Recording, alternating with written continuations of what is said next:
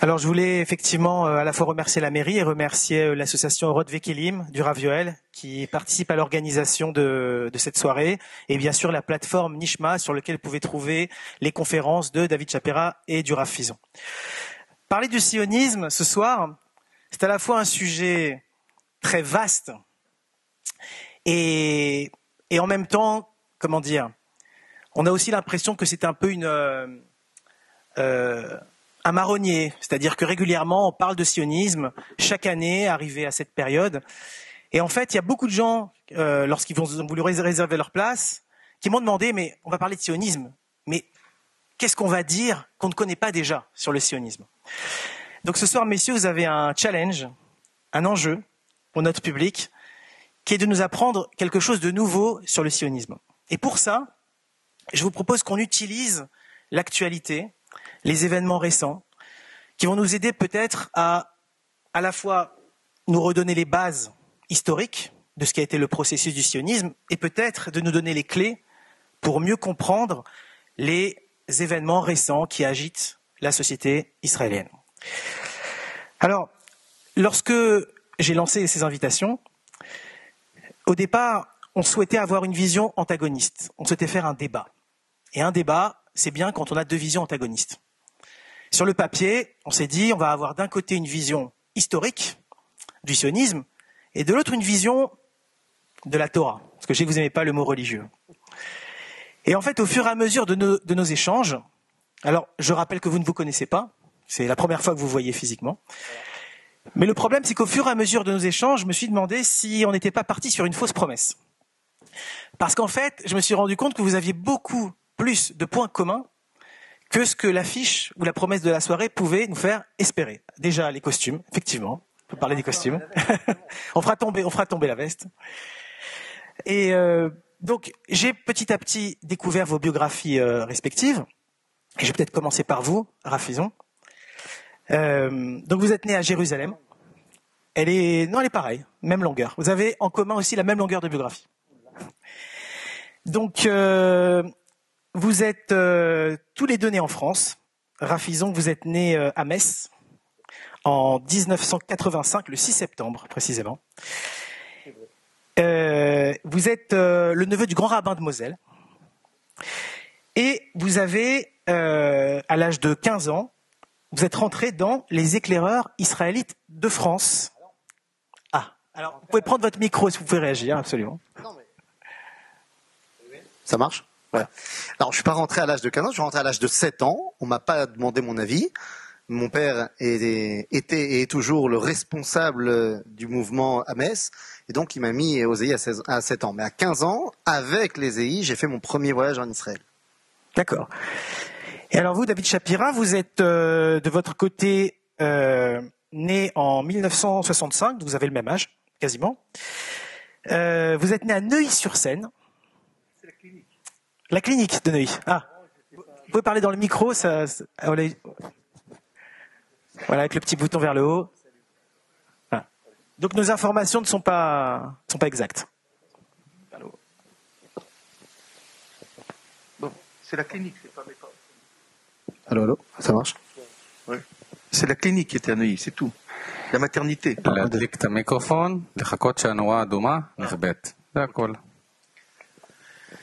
Oui, donc, la clinique est à sur scène. Juste la clinique, d'accord, très bien. Mon grand regret. Et vous aussi, vous avez passé 10 ans au ZEI, aux éclaireurs israélites de France. Donc ça vous fait déjà un gros point commun en termes de background. Raph Vison, vous faites vos études en Israël en 1990, vous obtenez un diplôme d'enseignant en... Non, pardon. Euh, David. C'est bon oh, oh. Ok. Suyane. David, pardon, vous partez faire vos études en Israël en 1990. On va faire une petite biographie croisée. Hein, où vous obtenez un diplôme d'enseignant en Bible et Talmud à l'Institut Lipschitz de Jérusalem.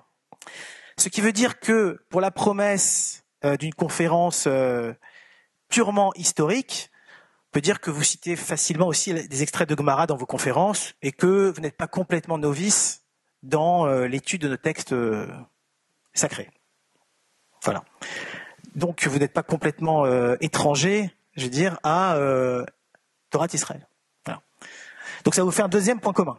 puisque de votre côté, euh, Rafizon, vous êtes euh, arrivé en Israël, vous avez été, vous avez eu un coup de foudre avec euh, la terre d'Israël, et vous êtes devenu l'élève du Rav Cherki Mahon Meir, avant de rentrer à l'armée.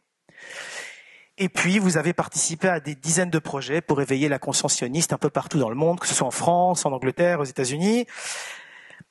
Et c'est un peu compliqué parce que je fais des, je fais des passerelles, mais c'est intéressant. Et de votre côté, euh, David, euh, vous obtenez un doctorat de département au département d'histoire juive, un, un- un doctorat d'histoire. Il y a, Donc, six- il y a six ans d'yeshiva avant. hein. il y a six ans d'yeshiva. Ah oui.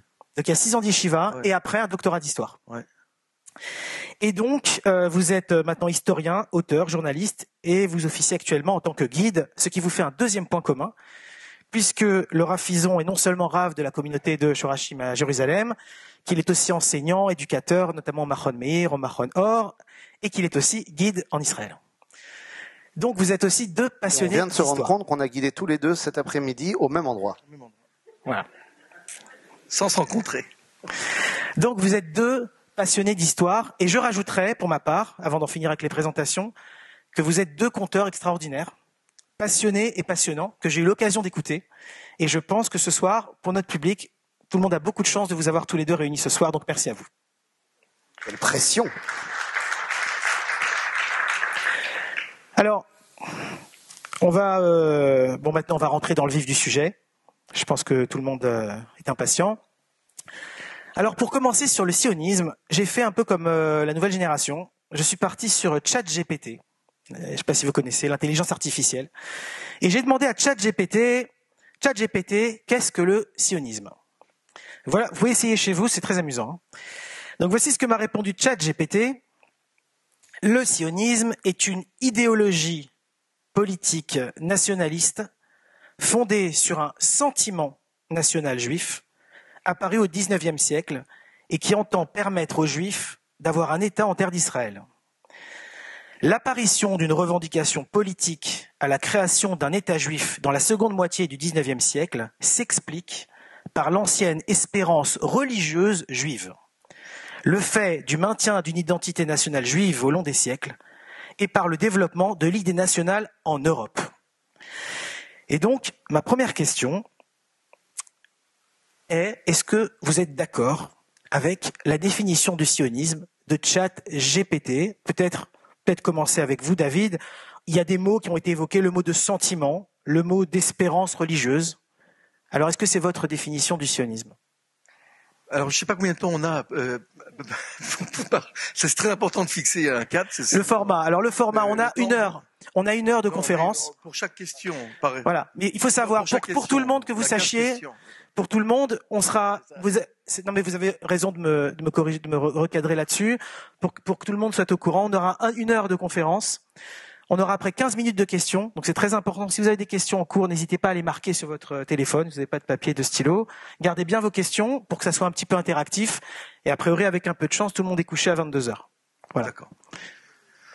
Euh, rapidement, euh, si on devait défi- définir le sionisme pour comprendre un petit peu ce qui s'est passé pendant l'histoire juive, nous avons été donc euh, chassés de cette région où nous sommes partis en exil dans les premiers siècles de notre ère, et pendant une quinzaine de siècles, nous avons été ostracisés, ghettoisés, tenus à l'écart, avec des lois spéciales, avec euh, beaucoup de restrictions et de discrimination.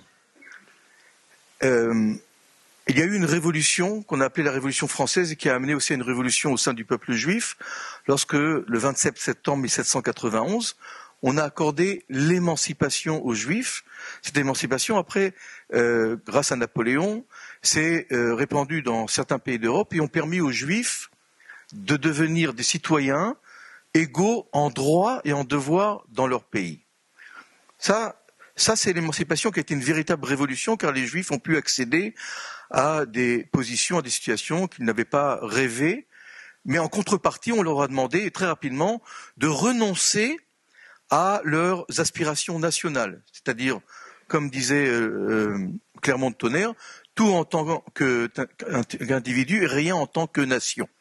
Et donc les rabbins de l'époque ont dit, on dit au sujet de l'émancipation en France, les rabbins dans les sermons qu'ils faisaient à la synagogue, que cette révolution est une véritable, une deuxième un deuxième don de la Torah au Sinaï, que maintenant euh, Jérusalem c'est Paris et que euh, la terre d'Israël, c'est la France qu'il faut défendre jusqu'à la mort, etc., etc. Le sionisme est né de l'échec d'une idéologie qui s'appelait l'émancipation et qui a balayé, je dirais, euh, l'Europe occidentale par son succès. Le sionisme est né parce que l'émancipation s'est euh, révélé être un échec dans le sens où on espérait que l'antisémitisme, justement les discriminations et les stéréotypes euh, antisémites contre les juifs allaient s'estomper et, disparaître. Or, quand arrive l'affaire Dreyfus, un juif assimilé, complètement assimilé, qui s'appelle Théodore Herzl, assiste le 5 janvier 1895 à 8h30 du matin devant les Invalides à la cérémonie de la dégradation du capitaine Dreyfus. Il entend, il entend les badauds qui, malgré la neige et le froid, se sont déplacés devant les grilles et crient mort aux Juifs, mort à Judas, mort aux traîtres, en évoquant Dreyfus qui se fait dégrader, rentre dans son hôtel, l'hôtel Castille dans la rue Combon, et choqué, se demande comment un pays si évolué comme la France, si libéral, le premier qui a donné la pleine émancipation aux Juifs, on est arrivé là, à crier mort aux Juifs dans les rues de France, cent ans après l'émancipation. Et c'est là que naît dans son esprit euh, euh, euh, dynamique le projet d'un État juif. Herzl, en fait, dit deux choses qui sont maintenant qui nous semblent évidentes après la Shoah. Il dit tout d'abord que l'antisémitisme est une maladie incurable, qu'il est impossible de d'éliminer. Restera, l'antisémitisme restera toujours. Et deuxièmement, le deuxième constat, c'est qu'il peut être dangereux si nous ne sommes pas réunis ensemble si nous ne créons pas euh, une, nation ensemble qui sera capable d'assurer notre défense, notre protection face à l'antisémitisme du monde, face aux ennemis qui nous. Quand on est un individu, on n'est pas protégé. Quand on est ensemble, ça crée une force. C'est pour ça que naît, mais pas seulement dans la tête d'Herzl, cette idée de se rassembler dans une nation, le sionisme, pour devenir ce que l'État d'Israël va devenir, un État refuge aux juifs persécutés. Ça commence avec les juifs de Russie, et puis petit à petit, ça va s'étendre aux juifs d'Orient qui, après la déclaration d'indépendance de l'État d'Israël, vont être eux chassés du jour au lendemain de leur pays, et cet État continue de servir de refuge aux juifs d'Éthiopie, à tous les juifs d'Ukraine, etc. C'est la vocation du sionisme. Ça, c'est grosso modo, le sionisme est né d'un échec d'une idéologie qui s'appelle l'émancipation, en disant euh, l'émancipation n'est pas la solution pour que les juifs deviennent des personnes sereines et heureuses. Alors, c'est une définition un petit peu euh, sartrienne presque. C'est euh, Israël est un refuge, Israël est un échec. Donc finalement, il se définit. Israël pas un échec, non, non. Non, pardon. L'émancipation. L'émancipation, c'est l'échec de l'émancipation. Donc c'est un peu une définition entre guillemets par défaut. Est-ce que Rafizon, vous avez peut-être une autre définition, euh, peut-être au regard de la Torah, peut-être différente euh, du docteur Shapira. Alors bonsoir à toutes et à tous. je suis très heureux d'abord de pouvoir être ici. C'est pour moi la première fois que je viens parler ici à Ranana, donc c'est quelque chose de, très émouvant. Et je voudrais rentrer directement dans le vif du sujet. Et je pense que pour répondre à votre question, j'ai appris ça de un de nos maîtres à tous, euh, Rabbi Yaakov, en français on dira Rabbi Jacob, qui nous a expliqué, euh, grâce à son élève Rabbi Zeligman, qu'on répond par une autre question. Et donc ma question est la suivante. Quand vous demandez quelle est la définition du sionisme, ma question à moi c'est à quelle époque? Parce que je, je soustrais à beaucoup de choses qui ont été dites et par ChatGPT et par David, et au niveau du 19e siècle. Mais je pense qu'il serait dangereux de limiter la question sioniste à 150 ans d'histoire. Euh, il y avait le même travers qu'on pouvait retrouver quelque part euh, dans l'idéal de David Ben Gurion lorsqu'il y avait ce concept qu'on disait mais à Tanach la Palmach. C'est-à-dire qu'on passait de l'époque biblique à l'époque euh, du renouveau, on va dire politico-militaire de, des 150 dernières années. Et on avait occulté 2000 ans d'histoire. Je pense qu'on n'a pas le droit de faire cette même euh, erreur quand on parle du sionisme. Quelle est ma définition du sionisme? Eh bien, la première, à mon sens, définition du sionisme, c'est la volonté de partir ou de revenir, mais je dis bien d'abord de partir à Sion. Et il ne s'agit pas ici d'un refuge, il s'agit de l'appel divin à Abraham. La première chose qu'il va lui dire, c'est fais ton alia. On parle ici d'une réalité où pour Abraham tout va bien. Il n'y a absolument aucun échec de son assimilation. À Haran, les choses vont très bien. Alors certes, il a dû partir de Ur en Chaldée. Là-bas, c'était compliqué, il y avait de l'antisémitisme, mais à Haran, finalement, tout va bien. Il a réussi à monter une petite entreprise familiale euh, qui réussissait pas trop mal, et c'est là qu'il décide de partir sous l'appel divin.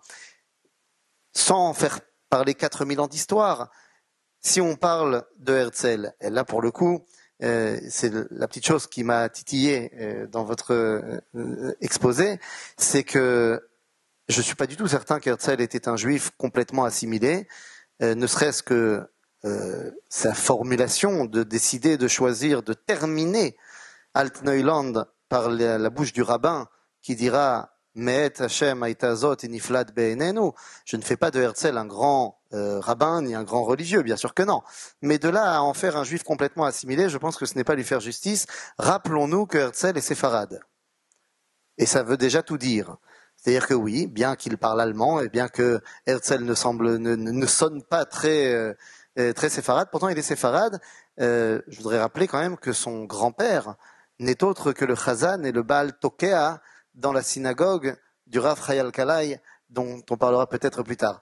En tout cas, avant Herzl, il y a déjà un projet sioniste, j'allais même dire un projet national sioniste de manière étatique, certes qui n'a pas abouti, comme le projet de Herzl a lui abouti, mais on voit déjà dans, chez le Rav Al-Kalai, chez le Rav Moaliver, chez le Rav Kalischer, déjà des écrits qui montrent une volonté sioniste bien avant et pas forcément en refuge et en échec par rapport à l'émancipation.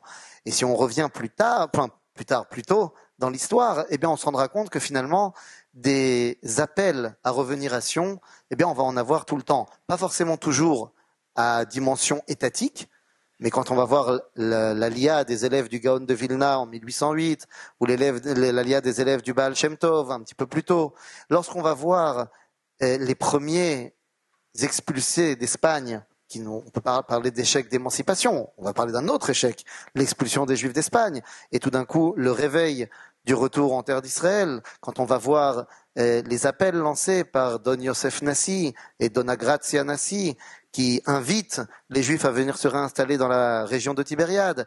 Quand on regarde euh, le réveil des, on la connaît moins cette alia, la alia des 300, les 300 tosafistes, les rabbins guidés par un certain Rabbi Yechiel de Paris.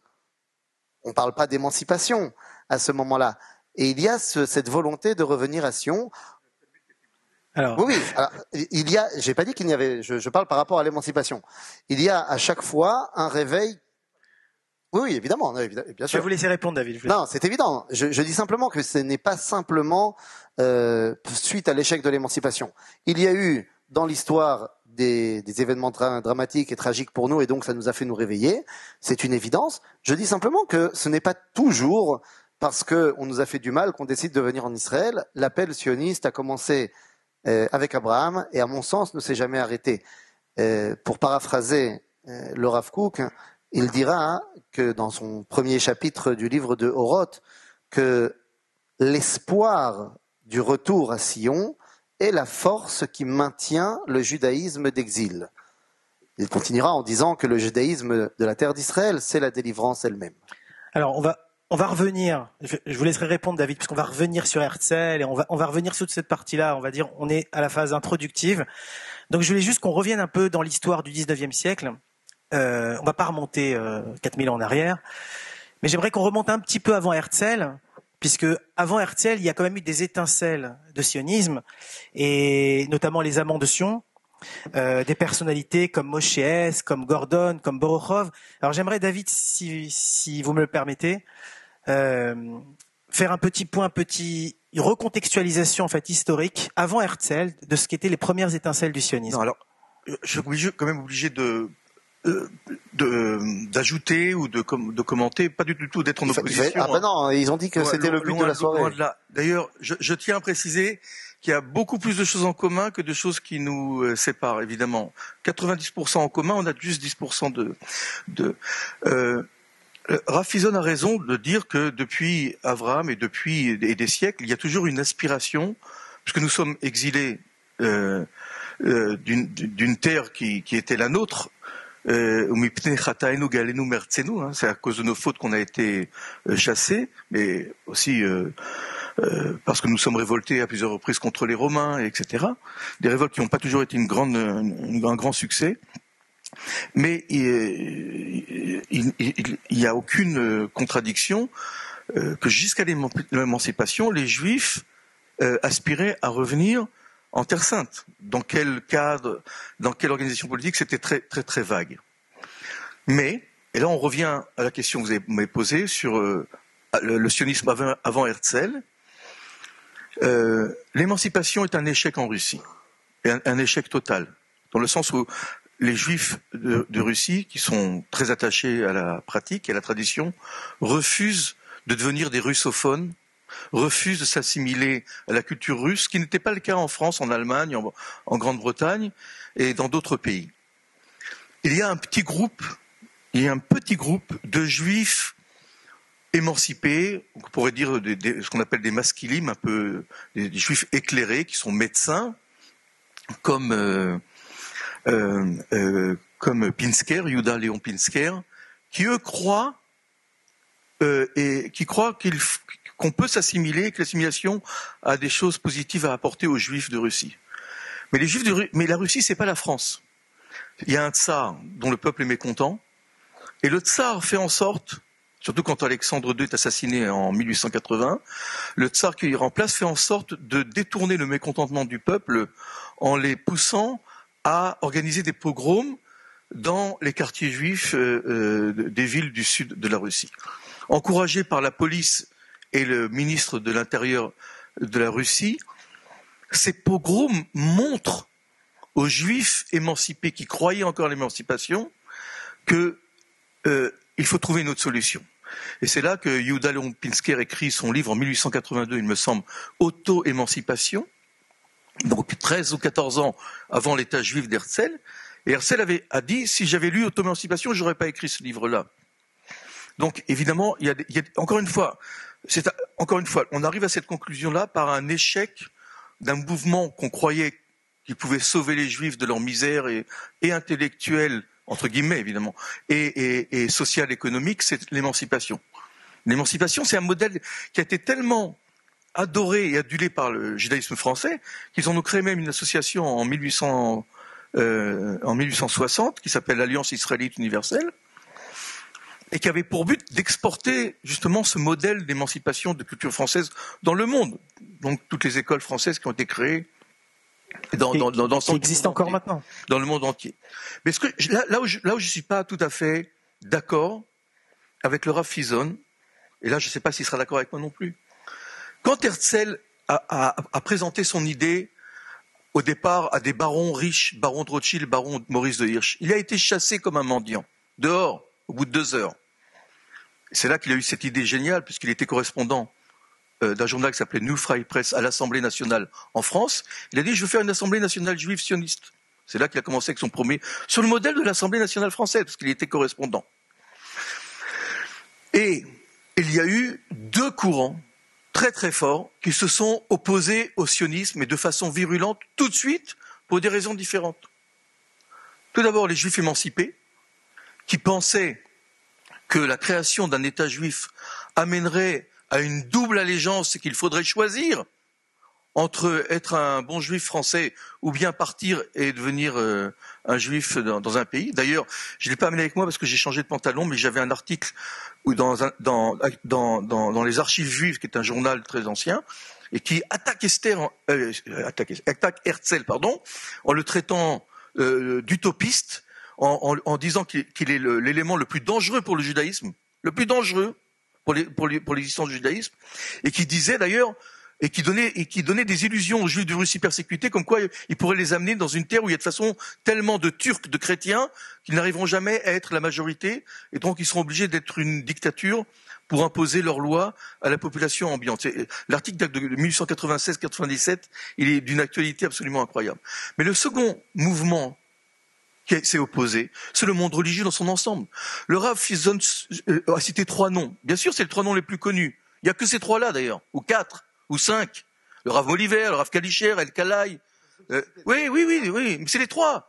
Mais les, milliers de rabbins, les milliers de rabbins, et le, monde orthodoxe, ultra-orthodoxe ou Haredi, l'ensemble du monde Haredi s'est opposé, pour les mêmes raisons qui s'opposent aujourd'hui, parce que ce n'est pas le moment venu. Si vous lisez Le Juif errant est arrivé de Albert Londres, vous connaissez le prix Albert Londres, qui est un, journaliste qui n'est pas juif. Il fait, des articles sur les juifs. Alors, il ne sait pas où ils sont les juifs. Comme lui, c'est le premier reporter au monde qui a inventé le métier de reporter, on lui dit, en a en Angleterre, il y en a en Pologne, il y en a en Palestine. Il va en Pologne, entre autres, on lui, dit, il y a un grand rabbin qui s'appelle le rabbi de, guerre, de Gour. Il arrive en 1929 au rabbin, chez le rabbi de Gour. Et, et, et, Albert Londres, il, visite la Palestine, il voit les premiers kibbutzim, il est, il, est, il est enflammé, il est enchanté, il devient sioniste. Un goy qui devient sioniste. Mais il dit, ça y est, j'ai trouvé, le juif errant est arrivé. Où est-ce qu'il est arrivé? En Palestine. Il est sioniste, à fond. Il arrive en 1929, et on lui fait rencontrer le rabbi de Gour. Et il demande au rabbi de Gour, et, la Palestine, la Palestine, quand est-ce que vous venez vous installer? Et le rabbi de Gour le regarde et lui dit, le moment n'est pas encore venu. On a le temps. On est 12 ans avant la solution finale. Pas venu. Quand, est-ce qu'il va venir? Quand les Juifs se feront massacrer? L'aveuglement des rabbins, leur opposition au sionisme, au sionisme, et l'ensemble des rabbinim, c'est parce qu'il y en a trois ou quatre, et même le Rav Kook, qui lui a été le, le, pilier ou la racine du sionisme religieux, même à sa mort, il était désolé parce qu'il y avait quelques, quelques dizaines, centaines de membres. C'est un mouvement qui est devenu beaucoup plus grand, qui a eu, qui a, qui a eu raison, peut-être. Mais l'ensemble du monde religieux et du monde orthodoxe était contre le projet sioniste. Je ne dis pas tout ce qu'on racontait sur Herzl, qu'il était mort de syphilis parce qu'il fréquentait euh, des maisons closes. Tout ce qu'on a pu salir Herzl. Alors justement, par les rabbinim eux-mêmes. Alors justement, Rafizon, voilà, je vais vous laisser la parole justement. Ah, je vais vous laisser la parole sur ce sujet. C'est vrai que ce qui est très intéressant dans ce que dit le docteur Shapira, c'est docteur Shapira. premièrement, c'est vrai que à l'époque de, des amants de Thion et d'Herzl, on parle beaucoup de, de terre, de Moshavim, de rachat des terres, le KKL, et quelque part on a envie de se dire est-ce que cette, euh, cette cette passion, cette projection pour la terre, est-ce que de fait, elle n'exclut pas les cieux, entre guillemets? Et comment est-ce que effectivement vous expliquez ce, passage en fait d'un sionisme qui est porté par des rabbinim sur ce que dit GPT, une vieille espérance religieuse, et on, arrive tout de suite à finalement une opposition hostile, voire farouche au sionisme? Comment vous expliquez ça? Alors, encore une fois, comme a dit le docteur Shapira, David. Comme a dit David, c'est 90% euh, où on est d'accord et 10% on n'est pas d'accord, mais vous savez que c'est bien les 10% qui sont les plus intéressants. Euh, totalement, totalement l'opposition au sionisme herzélien et, au sionisme de manière générale dans sa nouvelle version au 19e siècle.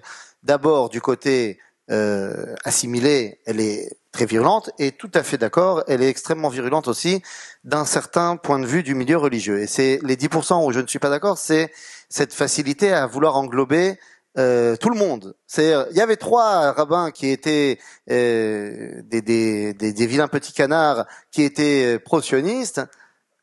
Non, non, Alors évidemment, évidemment. justement non, je dis, ces rabbinim, je dis de dire qu'il y avait trois rabbins, allez quatre, euh, à tout casser, qui étaient pour le sionisme, mais tous les autres rabbins orthodoxes étaient opposés.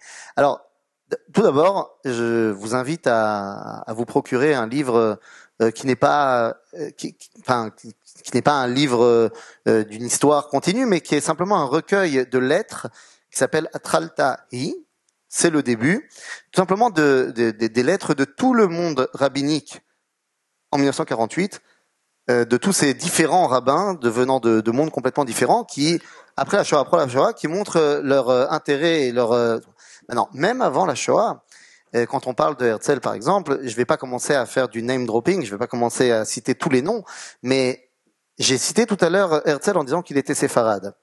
Dans le monde séfarade, aucun rabbin ne s'est opposé au sionisme. Zéro plus zéro égale la tête à Toto.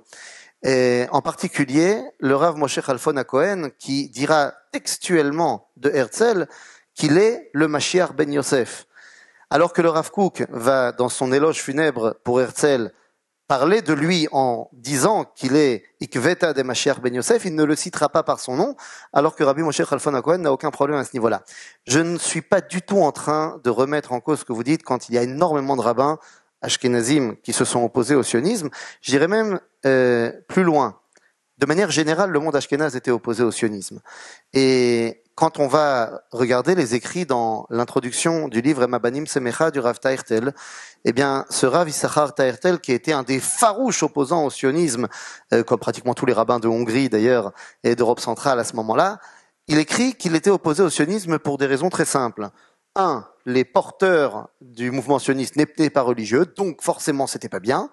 Et deux, parce qu'on s'est jamais vraiment posé pour euh, étudier la question puisque en fait on n'avait pas le temps, il fallait préparer le cours de Gemara du lendemain matin. C'était pas important pour nous, on n'allait pas rentrer là-dedans. En plus, Herzl n'avait pas de kippa, Ben Gurion n'avait pas de kippa, donc point. Et finalement, eh bien dans tout son livre, il fait un énorme mea culpa parce qu'il se rend compte que au niveau de, la tradition d'Israël, eh bien euh, il n'y avait aucune contradiction. Je dirais simplement donc pour conclure euh, à ce niveau-là que il y a eu des oppositions évidemment au sionisme dans le monde ashkénaze, à mon sens pour deux raisons principales il y a deux sujets que le monde ashkénaze a arrêté d'étudier. Je parle dans le monde religieux ashkénaze. Encore une fois, on a dit le monde assimilé, on a compris très bien pourquoi il s'est opposé. Mais dans le monde religieux ashkénaze, il y a deux sujets qu'on a arrêté d'étudier, alors que dans le monde séfarade, on n'a jamais arrêté de les étudier. Il s'agit, un, du Tanakh, la Bible. quand on étudie la Bible, on ne peut pas ne pas être sioniste. Toutes les pages et demie, on nous fait bien comprendre que si on n'est pas en terre d'Israël, ben on a raté sa vie. Et on a arrêté également d'étudier l'enseignement de la Kabbalah. Les enseignements plus profonds, et je ne vais pas dire mystique parce que j'aime pas ce mot, mais euh, des enseignements profonds de la Torah qui, eux aussi, nous rattachent profondément à la terre d'Israël. Donc il y a eu une opposition, et j'en suis tout à fait d'accord, et je ne vais certainement pas prendre la défense de ces rabbins qui se sont opposés au sionisme et qui ont eu tort. Euh, je ne citerai, et je termine par là, je citerai simplement tout encore une fois le Rav al qui a été rejeté parmi pratiquement tous les rabbins qu'il a été visité, et il dit textuellement, ces rabbins devront rendre des comptes aux créateurs et au peuple juif de s'être opposés au sionisme. Euh, euh, je vais, je, si je me permets, je vais compléter. Je, vous en prie. je vais compléter sans contredire, euh, peut-être amener d'autres arguments. Tout d'abord, vous avez raison de faire. Euh, on peut se tutoyer maintenant qu'on est amis. Tu as raison de faire une différence entre séfarades et ashkénazes, car les séfarades sont bien plus tolérants, intelligent et, souple. J'espère qu'il n'y a pas trop d'Ashkenaz comme moi dans la salle.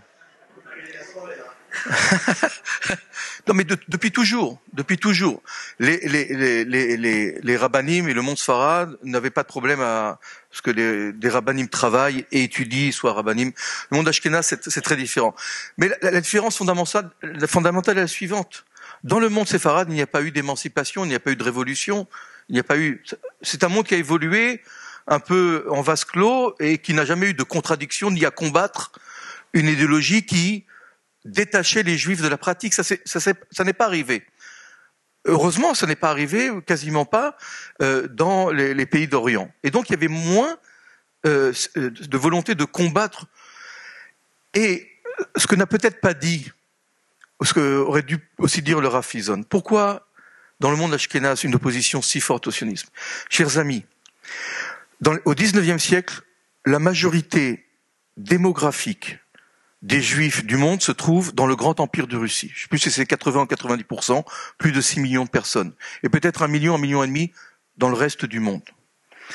En 1810, 90% des juifs russes sont attachés à la pratique et à la tradition. En 1890, c'est 10% qui sont attachés à la tradition. Il y a, dans le courant du XIXe siècle, une quantité incroyable de juifs qui coupent avec leurs parents, avec la pratique religieuse, avec la croyance, et vont s'engager dans plein de mouvements qui finissent par ist. le bouddhisme, pardon, isme, le socialisme, le sionisme, tout ça, ça finit par isme. Et tous ces jeunes-là quittent, quittent et, et, et, et, et tranchent, coupent avec le noyau familial. C'est une véritable catastrophe pour le monde religieux. Le sionisme fait partie de ces idéologies qui prennent les jeunes et qui euh, les envoient euh, dans les kibbutz ou autres, et, et, et, avec laquelle ils se permettent de couper toutes leurs racines euh, religieuses.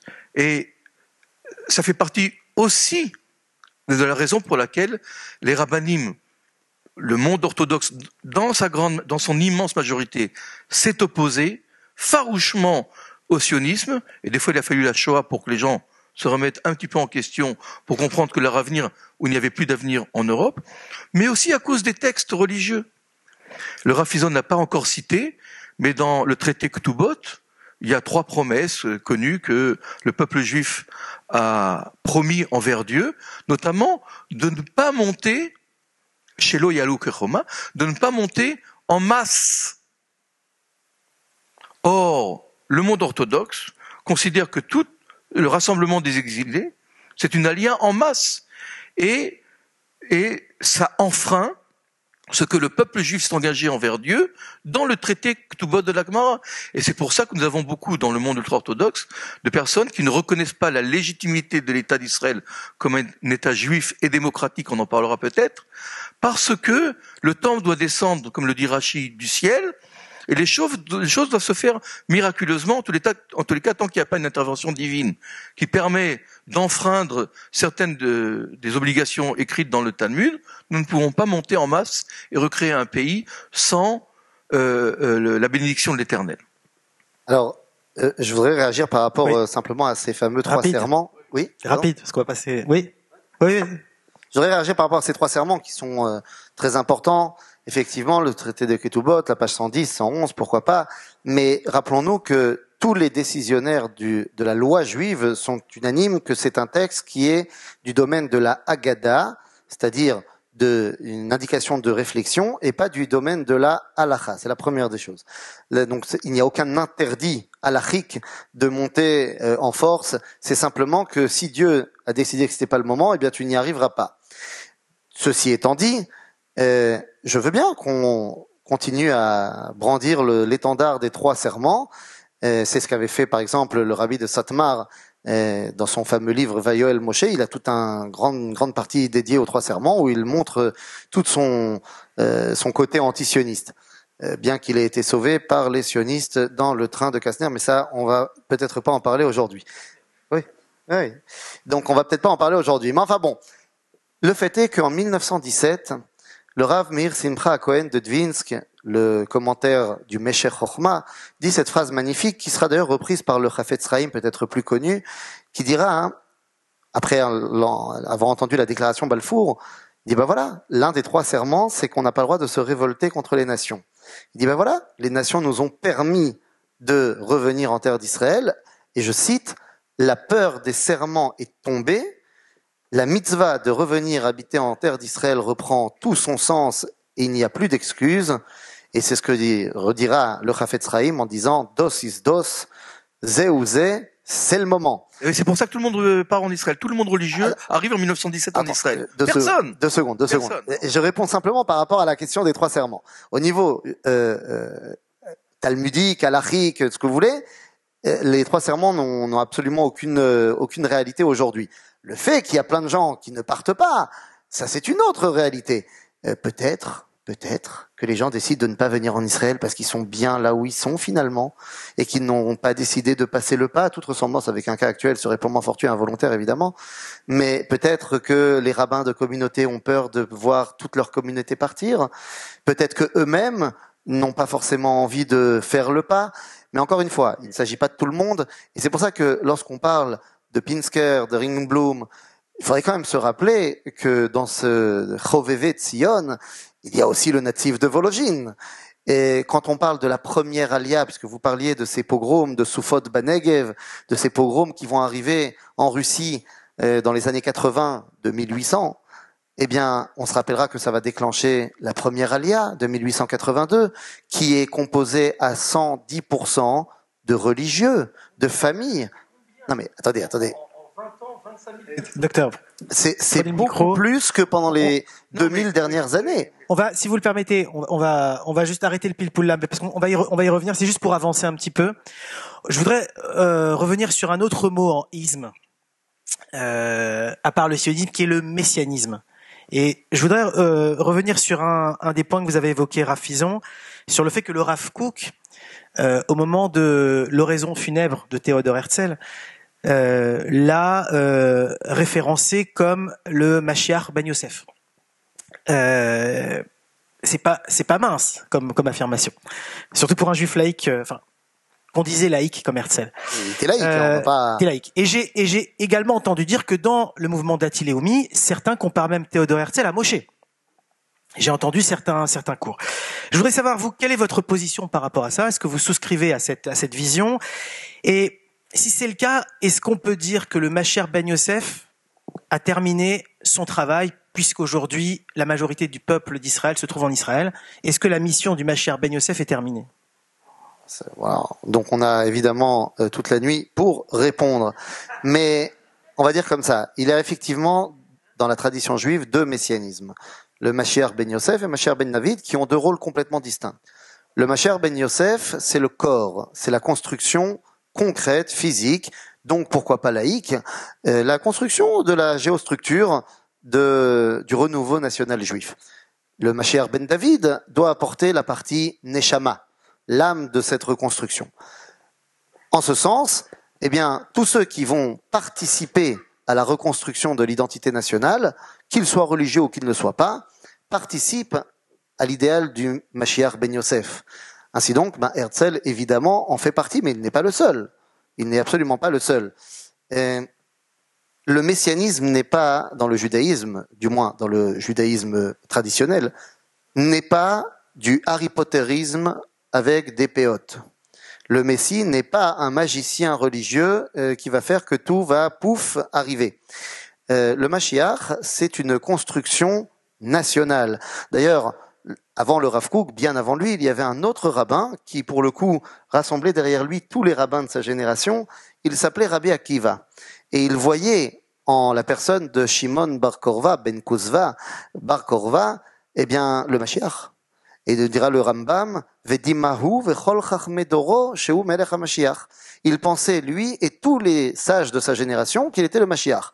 Bar Korva, c'était pas Herzl, euh, on n'a pas beaucoup d'infos sur sa pratique du Shabbat personnel. On a retrouvé des lettres comme quoi il envoie aux habitants de Engedi qu'ils doivent envoyer euh, des à minime, de quoi faire Soukot, les loulaves, et trog, tout ça, à l'armée de Bar sous peine d'être euh, réduit au silence. on a retrouvé des tfilines de l'époque de Bar dans les grottes de Bar mais on ne sait pas vraiment quelle était sa pratique à lui. D'ailleurs, son oncle, Rabbi Elazar Amodaï, euh, a eu beaucoup de problématiques avec lui. Finalement, il l'a fait tuer. C'est quelque chose qui me tient à cœur. J'habite dans la rue du Rabbi Elazar Amodaï. Donc, euh, c'est quelque chose d'important. Mais ça n'a pas empêché Rabbi Akiva et les rabbins de sa génération de voir en lui le Mashiach. Pourquoi? Parce qu'ils attendaient une libération nationale du jour romain. C'est ce que Bar Korba essayait de faire. On voyait en lui le Mashiach. Finalement, ils ont dit, bon, bah, il est mort, donc c'est pas lui. Euh, Chapira, le, messianisme, le messianisme, le sionisme comme messianisme. vous, en pensez quoi alors Là, euh, chers amis, l'idée du messianisme à laquelle j'adhère, hein, une très belle idée. Euh, nous sommes en détresse, un, un, une, euh, des choses arrivent et arrivent pour le bien. C'est formidable. L'idée du messianisme a eu a eu des, des époques où, où c'était très fort. Euh, par exemple, Flavius Joseph euh, parle de, de personnalités qui promettaient euh, au peuple de se libérer des Romains. En général, ces personnalités finissaient sur la croix et en mauvais état. Et puisque le Rafizon a cité Bar Korva, Bar Korva a entraîné une des plus grandes catastrophes de l'histoire juive. Il a failli anéantir le peuple juif. Alors qu'il soit le Messie ou c'est bien, mais, mais non, non, non, deux hein. minutes, je, je vais parler. Bar Korva a mené une révolte qui a tuer 600 à 700 000 juifs en Judée sur une population qui ont compté 900 000 ou 1 million. Après Bar Korva, Adrien l'empereur qui a maté cette révolte dans le sang, dans la barbarie, rebaptise euh, la Judée et la Palestine et chaque ville avec des noms romains pour effacer le souvenir du peuple juif. Et on peut considérer que c'est après Bar Korva que commence l'exil et, la terre s'appauvrit et les Juifs commencent à partir à partir de Bar Korva. Messie, mais c'est un Messie qui nous a amené beaucoup de soucis. D'ailleurs, c'est pas le seul dans l'histoire juive. On a aussi des, hommes comme Shabtai Tzvi ou euh, Yaakov Frank, des faux Messies. Il faut faire attention quand on parle de Messie, il faut être très prudent. Pourquoi? Parce que les Messies, souvent, ont amené à des catastrophes, et souvent grandes, au sein du peuple juif.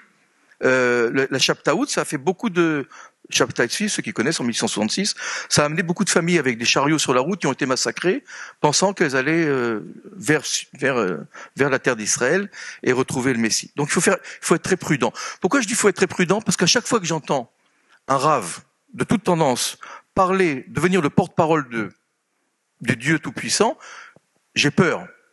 Ça peut aller, vous vous rappelez peut-être un accident euh, d'autobus avec des enfants et je ne rappelle plus quel rave de chasse avait dit euh, c'est parce qu'ils respectent pas le Shabbat le train les a tués. Faut faire attention quand on dit des paroles comme ça qui sont choquantes.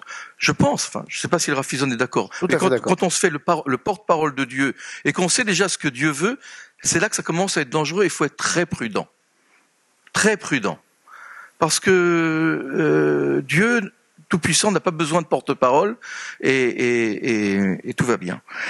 Euh, euh, il est vrai que au moment euh, où dans la yeshiva de Vologine, où le Rav Kook a étudié, où le Rav Kook est le fondateur du sionisme religieux, et il est, le fondateur d'une idéologie formidable parce que le sionisme se fait que par des laïcs, par des athées, par, souvent même des, blasphémateurs et lui sent qu'il y a quelque chose de, de, de messianique, une nouvelle période qui s'ouvre.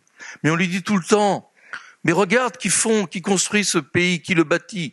Des gens qui mangent euh, euh du Hametz pendant Pessar, qui mangent du cochon et du lapin et, et qui font pas Shabbat, etc. Et il leur dit cette réponse formidable. Quand le temple sera construit, quand il faudra construire le temple, c'est pas les rabbins avec des grandes barbes qui vont devenir les maçons.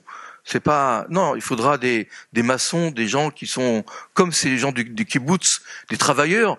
Il faudra d'abord le matériel, construire le matériel pour ajouter plus tard, quand le temple sera construit par des ouvriers très simples, rajouter du spirituel. Oui, mais ça, c'est une idéologie très élitiste. Nous, on laisse faire les, les ouvriers, hein, les, les maçons, puis nous, qui sommes des grands penseurs, nous viendrons, nous rajouterons du spirituel à tout ça. Bon, ok, à la rigueur, à la rigueur. Alors, c'est vrai que c'est une période très spéciale que nous vivons, le XXe siècle, le début du XXe siècle, car dans quelques années, nous avons eu la plus grande catastrophe de l'histoire et la plus grande destruction, la Shoah, et nous avons eu la plus grande, je dirais, résurrection euh, euh, euh, l'État d'Israël en 48, donc à quelques années. Est-ce que c'est le messianisme? Est-ce que ce n'est pas le messianisme? Est-ce que c'est l'histoire? C'est une histoire de croyance, de croyance personnelle à laquelle je n'oserais même pas intervenir.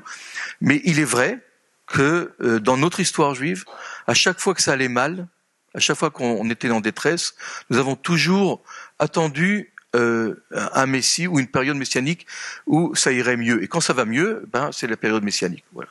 Alors, je, je voudrais juste réagir euh, sur deux tout petits points.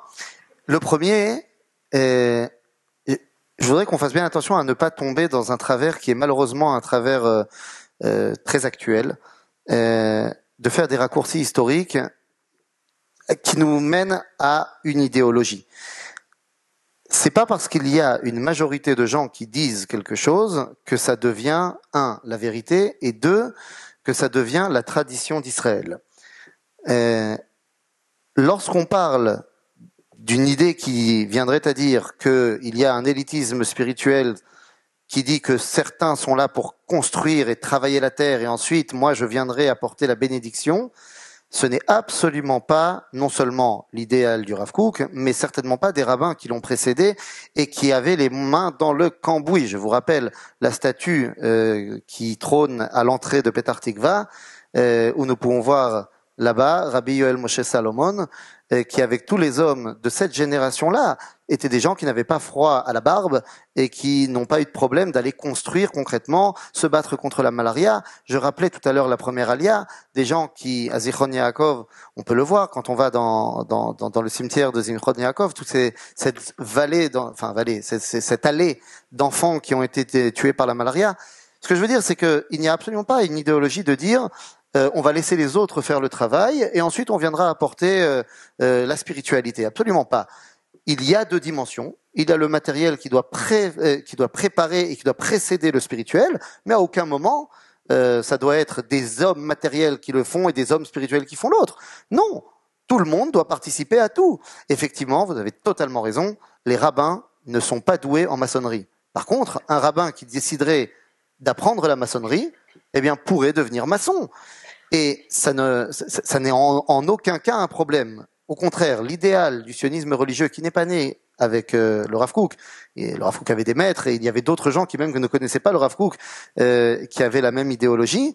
Encore une fois, il y a une dimension d'unité dans le judaïsme. Si on comprend qu'il faut d'abord un premier étage et peut-être ensuite un penthouse, ça ne veut pas dire qu'il ne faut pas que nous participions à tout l'idéal de l'unité fait que j'ai envie de participer et à ça et à ça. Évidemment, si je suis meilleur dans un domaine, je vais me concentrer peut-être plus dans ce domaine-là, mais en aucun cas je ne dois délaisser le, reste du projet. C'est la première chose. La deuxième chose, euh, par rapport à la question euh, messianique, d'abord je n'ai pas dit que, que Bar était le Mashiach. J'ai simplement dit qu'à l'époque, ils ont pensé qu'il l'était parce qu'ils avaient cet espoir d'être libérés des Romains. Bien sûr que la fin de Bar Korba était un drame terrible. Parmi les 13 articles de foi du Rambam, euh, l'un d'entre eux, peut-être le plus important, c'est celui qui ne croit pas en la venue du Messie, du Mashiach, il ne rejette pas seulement les prophéties de la Bible, du nar des prophètes et des euh, agiographes, c'est comme ça qu'on dit en français, les ketuvim, je crois qu'on dit comme ça. Mais il rejette également la Torah de Moshe. Quoi? Parle-t-on du messianisme dans la Torah de Moshe, dans le Pentateuque Et il dit, Mar, comme il est écrit, et il va citer les versets de la paracha de Nitzavim dans le livre de Devarim, qui ne parlent que d'une seule chose, le retour des exilés. C'est-à-dire que du point de vue du Rambam, le messianisme halachique juif c'est lorsque le peuple juif revient en terre d'Israël. Est-ce que ça se fait en une fois? Est-ce que ça se fait en 150 ans? Est-ce que ça se fait en 2000 ans? Les amis, nous sommes euh, des millions de juifs en terre d'Israël et c'est un rêve éveillé que nous veillons, que nous vivons. Il faut, se rendre compte un petit peu de la réalité de notre, de notre condition. Nous sommes tous des Olim Hadashim, quelque part. Eh bien, nous avons participé à la réalisation de la, de la promesse messianique.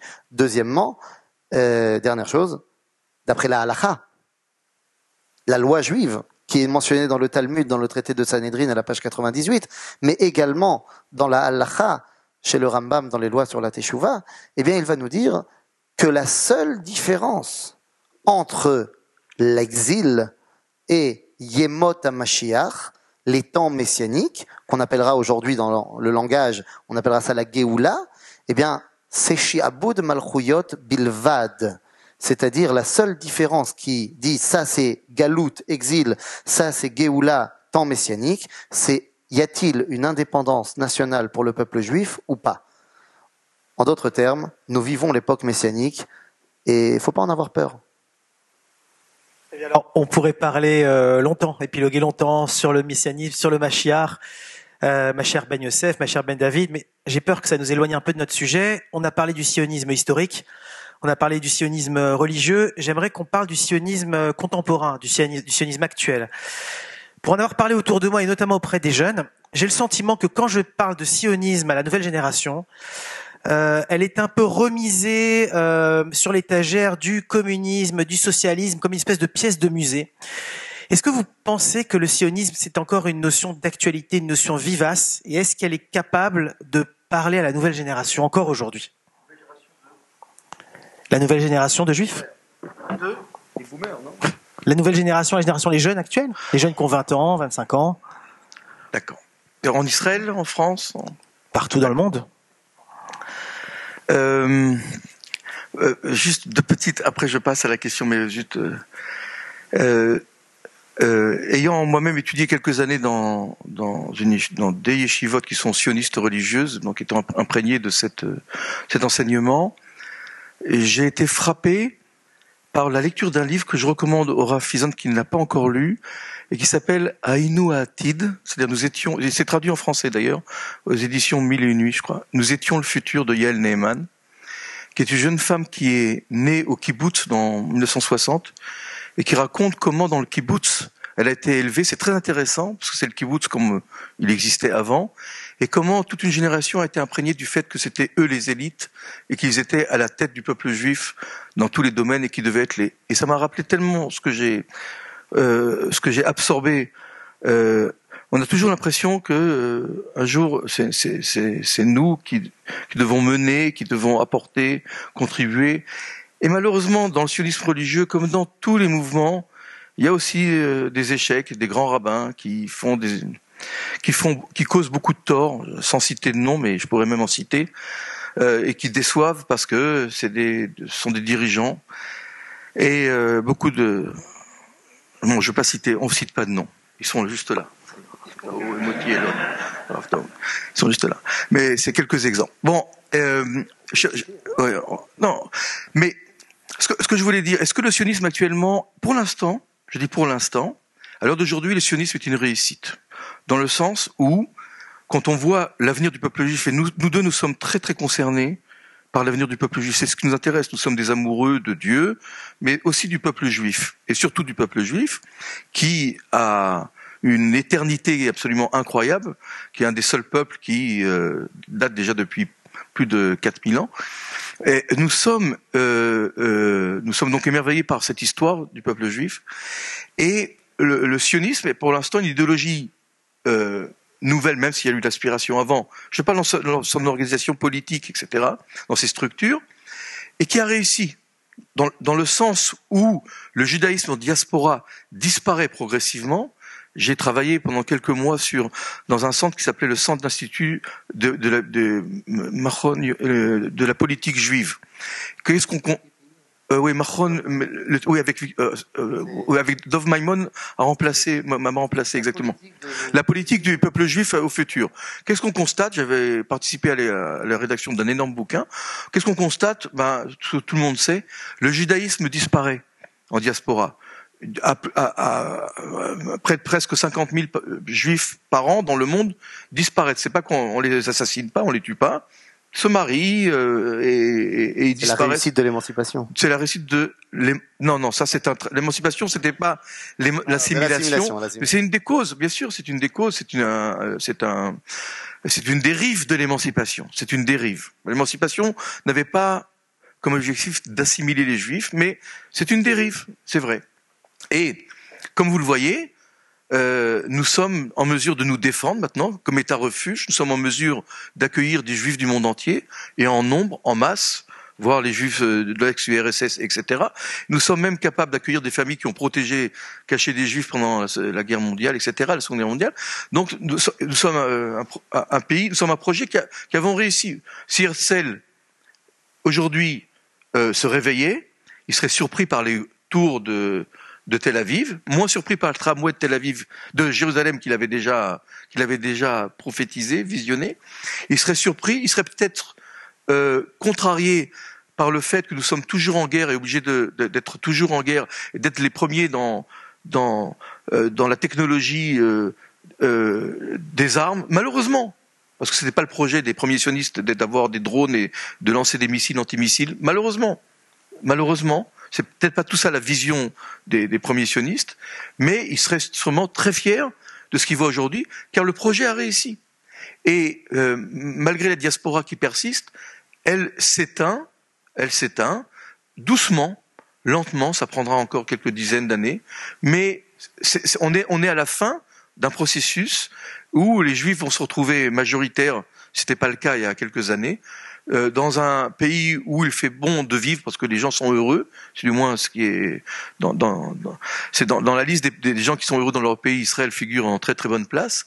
Et j'espère que tous les courants pourront trouver, sans forcer les autres à accepter le leur, à trouver euh, une vie qui leur plaît, tout en vivant l'un à côté de l'autre, même s'ils n'arrivent pas à vivre totalement ensemble. Merci docteur. Je suis désolé parce que le, temps presse et euh, je dois tenir ma parole. J'avais dit une heure, je savais que c'était impossible. De toute façon, je suis en train de barrer à grands traits les chapitres. J'avais énormément de questions à vous, poser. J'espère que peut-être on aura l'occasion de, de, de, refaire une deuxième conférence. Je vais très vite arriver à la conclusion pour vous laisser peut-être poser vos questions. Je qu'on parle, on va aller en grandes enjambées, hein, de l'actualité récente, de, des débats sur la réforme judiciaire. Je voulais avoir votre avis là-dessus. Est-ce que finalement, euh, ce sujet de la, de la réforme judiciaire, est-ce que pour vous, il agit comme un, un révélateur d'un hiatus sur le concept du sionisme à la base? Est-ce que vous pensez que c'est un débat qui est positif, qui va peut-être aider à expurger un malentendu historique? Ou est-ce que finalement c'est un, c'est un débat stérile qui ne doit faire qu'accentuer la, la fracture euh, en Israël? Qu'est-ce que vous en pensez, Rafiz euh, bah, Très bien, je vais pouvoir faire comme ça un, un, lien entre les deux dernières questions. Euh, David parlait, euh, je crois tout à l'heure, de toutes les idéologies en isme. Euh, aujourd'hui, on est euh, face à toutes les, idéologies, en poste. Il y a post quelque chose, et là, en l'occurrence, là, il y a aussi le post-sionisme. C'est-à-dire qu'on remet en cause l'idéal sionisme originel. Pour plein de raisons, qui peuvent être bonnes ou mauvaises. Je pense que l'enjeu de la réforme judiciaire actuelle n'est pas la réforme judiciaire en tant que telle il y a une vraie question au niveau de, de, la séparation des pouvoirs en Israël. C'est une vraie question. Euh, Est-ce que on peut laisser le pouvoir judiciaire prendre le pas sur le pouvoir politique, euh, exécutif et législatif? Mais est-ce que d'un autre côté, si le pouvoir législatif s'octroie le droit euh, d'annuler toute annulation euh, de la part du judiciaire, c'est une vraie question et c'est un vrai problème. Mais à mon sens, le, fait que ça a éveillé tellement de, de passion montre qu'on parle de quelque chose de bien différent et à mon avis de quelque chose qui est extrêmement positif, mais dans la durée et pas sur le moment. C'est-à-dire que je ne pense pas que demain il y aura une pchara, il y aura un accord qui sera trouvé entre les deux parties, absolument pas. Et je pense qu'on est sur le début de quelque chose. Alors, euh, je vous laisse me, me contredire si vous n'êtes pas d'accord, mais je me suis posé cette question-là et je pense que, en fait, depuis la création de l'État d'Israël jusque, on va dire, après la guerre de Kippour, pour moi, c'est une période euh, où nous étions en passe avec notre survie. On devait se battre pour la survie et, mettre en place la réussite de la vie du peuple juif en terre d'Israël. Et les guerres que nous avons vécues à ce moment-là étaient des guerres véritablement de, de survie. À mon sens, entre les années 80 et aujourd'hui, il y a une autre, euh, un autre idéal qui s'est mis en place, puisque ça y est, la survie était mise en place, ça y est, depuis la guerre du Liban numéro 1, eh bien les guerres sont malheureuses, j'en ai participé à quelques-unes, mais elles, ne sont pas des guerres de survie du peuple juif en terre d'Israël. Et donc je pense que là, on s'est concentré sur autre chose. Il y a eu la révolution économique, il y a eu euh, l'idée de passer d'un socialisme à l'ancienne, un libéralisme des fois peut-être trop important, je ne sais pas, mais en tout cas, la question était comment est-ce qu'on fait passer Israël d'un pays du tiers-monde euh, à un pays euh, qui est une superpuissance économique, euh, startup nation, ce que vous voulez. Moi, j'ai fait mon alia en 2003. Je, je me souviens de la rue Yafo à Jérusalem, qui était pour moi le bidonville de la porte arrière du tiers-monde. Et aujourd'hui, nous vivons dans une société extraordinaire.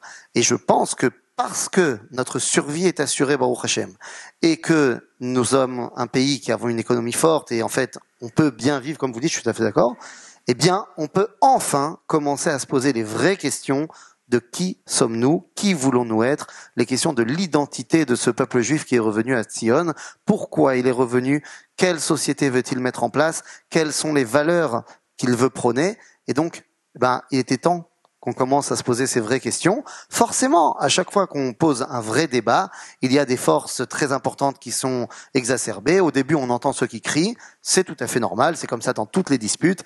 Et à un moment donné, on se calme et on peut discuter. Ça prendra pas deux minutes, ça prendra pas deux mois, ça sera certainement pas dans cette, euh, ce gouvernement-là. Une dispute de famille, quoi c'est une dispute de famille. Baruch Hashem, on a le luxe de pouvoir se disputer. Quand on est en passe avec l'antisémitisme euh, de tous bords et qu'on a peur de se faire massacrer toutes les cinq secondes, eh bien, on le voit d'ailleurs aujourd'hui, dès qu'il y a un problème, tout d'un coup l'unité nationale revient. Et, je citerai simplement le Rav Lao, euh, que j'ai eu l'occasion et la chance d'accompagner plusieurs fois euh, en Pologne en tant que guide là-bas. il nous a dit une fois, en nous racontant une histoire absolument incroyable, déchirante. Nous sommes en 1944, euh, la déportation et l'extermination des Juifs de Hongrie a commencé et bat son plein. Et en novembre 1944, un convoi arrive. Au moment où il arrive, les chambres à gaz ne marchent pas. Et donc ils sont mis dans des baraquements avec d'autres Juifs qui sont déjà là. Et il y a un baraquement dans lequel la moitié à peu près du baraquement va être. Euh, il y a déjà des Juifs de Salonique qui sont dedans, et arrivent des Juifs hongrois, et ils ne se parlent pas. Ils ne se parlent pas. Le convoi arrive dimanche soir, et le lundi, le mardi, le mercredi, le jeudi, ils ne se parlent pas parce que chacun a peur de l'autre. Pour un Juif hongrois, c'est quoi un Juif? C'est quelqu'un qui est blanc de peau, qui a une barbe, qui parle yiddish et qui n'a pas le sens de l'humour. Et il fait face à des Juifs qui ont des moustaches, qui sont bronzés, qui parlent avec les mains, et dit c'est pas des Juifs. Et pour le juif de Salonique, eh bien, un juif, c'est quelqu'un qui a une moustache, qui est bronzé, qui parle avec les mains. Il voit quelqu'un qui ressemble grandement à un Allemand. Le yiddish, finalement, c'est quand même très, très ressemblant. Et il dit, ça doit être un nazi de confession israélite. C'est pas possible. Et ils ne se parlent pas. Jusqu'à ce que le vendredi soir, on entende, avec des airs différents, d'un côté et de l'autre du baraquement, les chants de l'Echadodi. Et ils se rendent compte qu'ils sont tous juifs, ils vont tomber dans les bras les uns des autres, et le lendemain matin, Shabbat matin, ils iront tous ensemble à la chambre à gaz. Le Rav Lao disait, c'était en 2005, il disait, dans la Shoah, le peuple juif a montré qu'il était capable de mourir ensemble. Le défi de l'après-Shoah, et moi je dirais le défi de notre époque, c'est d'apprendre à vivre ensemble. C'est un vrai défi. Euh, oui. Euh, un mot de conclusion euh, en, conclusion, c'est un débat positif aussi. Oui, oui. Rafizon a parlé de la rue Yafo à, en 1984, j'ai fait mon armée, donc ça remonte à quelques années. Mon père a, voulu me faire une surprise. Il est arrivé à Jérusalem sans me prévenir et il m'a dit j'ai déambulé rue Yafo. À l'époque, il y avait des voitures encore. Il m'a dit derrière les vitrines, les vitrines, il y avait des vitrines et on ne voyait rien à cause de la poussière de ce que les magasins vendaient en 1984, c'est pas si longtemps que ça. C'était juste une petite histoire. En ce qui concerne la, réforme judiciaire, euh, c'est un peu plus complexe que euh, euh, une bataille euh, parce que j'ai eu l'occasion de faire un peu du droit trois ans à l'université hébraïque de Jérusalem. C'est très important parce que il y a un certain moment dans, dans mon cursus, il y a beaucoup de, de, de, de questions juridiques et l'information est remplie de questions juridiques, remplie. Et il me manquait ces bases-là de comprendre quel était notre système juridique qui forme notre vie de tous les jours, parce que tous les jours, euh, euh, nous accomplissons des actes juridiques sans le savoir. Quand on va à l'épicerie, quand on achète un, litre de lait à la caisse, c'est aussi un acte, un acte euh, de, juridique. c'est un peu plus complexe que ça. Mais pour résumer et pour essayer d'aller dans le sens du Rafizon, nous sommes depuis le début un État juif et démocratique. Ces deux valeurs qui, quelquefois, sont amenées à se confronter ou à s'affronter. Un État juif euh, démocratique, on va commencer par ça, parce que nous allons élire tous les quatre ans, soi-disant, la Knesset, mais c'est tous les trois mois ou tous les six mois. Euh, euh, nous allons, nous avons la liberté d'expression, nous avons la liberté de nous déplacer, nous pouvons manifester pour ou contre le gouvernement. Nous avons, nous sommes une véritable démocratie, euh, comme une démocratie doit fonctionner. Mais nous sommes aussi un État juif qui, euh, qu'est-ce que ça veut dire un État juif? Ça veut dire un État qui doit avoir un caractère juif. C'est comme ça que les penseurs de l'État ont réfléchi. C'est-à-dire que le jour de repos n'est pas le dimanche, mais le Shabbat. Les fêtes ne sont pas les fêtes euh, euh, chrétiennes ou musulmanes, ce sont les fêtes juives, etc., etc. Et il y a quelquefois justement des contradictions, des oppositions entre euh, ces, ces, deux notions qui sont fondamentales. Si on demandait à un public euh, Haredi, comment il verrait l'État d'Israël, il vous dirait la première chose qu'il faut faire, il faut déjà interdire toute la circulation le Shabbat, sauf peut-être les ambulances, mais euh, donner euh, et donner un, une contravention à tout celui qui qui, qui roule le Shabbat parce qu'il enfreint le Shabbat. Évidemment, non, non, non. Euh, qui va donner la contre C'est une bonne. Il y aura des caméras. Non, mais c'est une bonne question. Une bonne question. Non, je veux dire, je veux dire, chacun, chacun a sa vision, euh, a sa vision. Euh, si vous demandez à un laïc euh, athéiste anti-religieux, vous dira, il faut expulser tous les juifs religieux de la Knesset. Il faut pas mélanger le religieux et le laïc, et etc. Et tous ceux qui font pas l'armée, il faut pas leur donner le droit de vote. Il y a, il y a, il y a donc plusieurs façons d'évoquer quel doit être le caractère du pays. Et là, on est dans un genre de statu quo qu'on a connu aux EI quand on appelait le minimum commun, puisqu'on était aux EI, ceux qui ont été aux EI, le minimum commun, ça veut dire qu'il y avait des juifs plus ou moins pratiquants, plus ou moins traditionnels, il fallait trouver un minimum qui soit commun à tout le monde. Donc il y avait une petite prière le matin et on n'amenait que des sandwichs ralavi avec du lait et pas des sandwichs avec de la charcuterie pour pas mélanger les deux. Tout ce que je veux dire par là, c'est qu'il y a évidemment des visions qui sont différentes et la polémique autour de la réforme judiciaire se, traduit justement par la vision que chaque tribu, car nous sommes beaucoup de tribus en Israël, a de la vision de quel doit être un État juif et démocratique. Qu'est-ce que c'est pour le, le d'un État juif et qu'est-ce que c'est pour moi C'est peut-être pas tout à fait la même chose. Et le démocratique aussi. Moi, si je pense que ça doit être un État démocratique, je vais carrément voir Montesquieu et Tocqueville et je dis, hop, on sépare, on sépare les pouvoirs juridiques, législatifs et exécutifs. On sépare. Parce que si on les mélange trop, euh, ça nous donne un exemple de la Pologne et de la Hongrie où euh, tout est mêlé. Et là, ça fait un peu de balagan, comme on dit en Israël. Euh, en Israël. Donc, mais peut-être que le Rafizon dit c'est pas normal que des juifs qui des juges qui n'ont pas été choisis ni élus se permettent d'imposer leur vision libérale euh, de la société israélienne avec des droits de l'homme jusqu'au bouddhisme, etc., etc. Et ça pose des questions fondamentales les questions de la torture, de l'interrogatoire, la question de, de, de, de peut-on se servir d'un voisin, d'un terroriste qui se cache, d'un voisin palestinien pour qu'il rentre dans la maison, etc., ou se mettre en danger? Il y a des questions qui sont fondamentales et qui touchent aux droits de l'homme, aux valeurs libérales et aux valeurs juives aussi, euh, qui sont pas tout à fait des fois en, contradiction.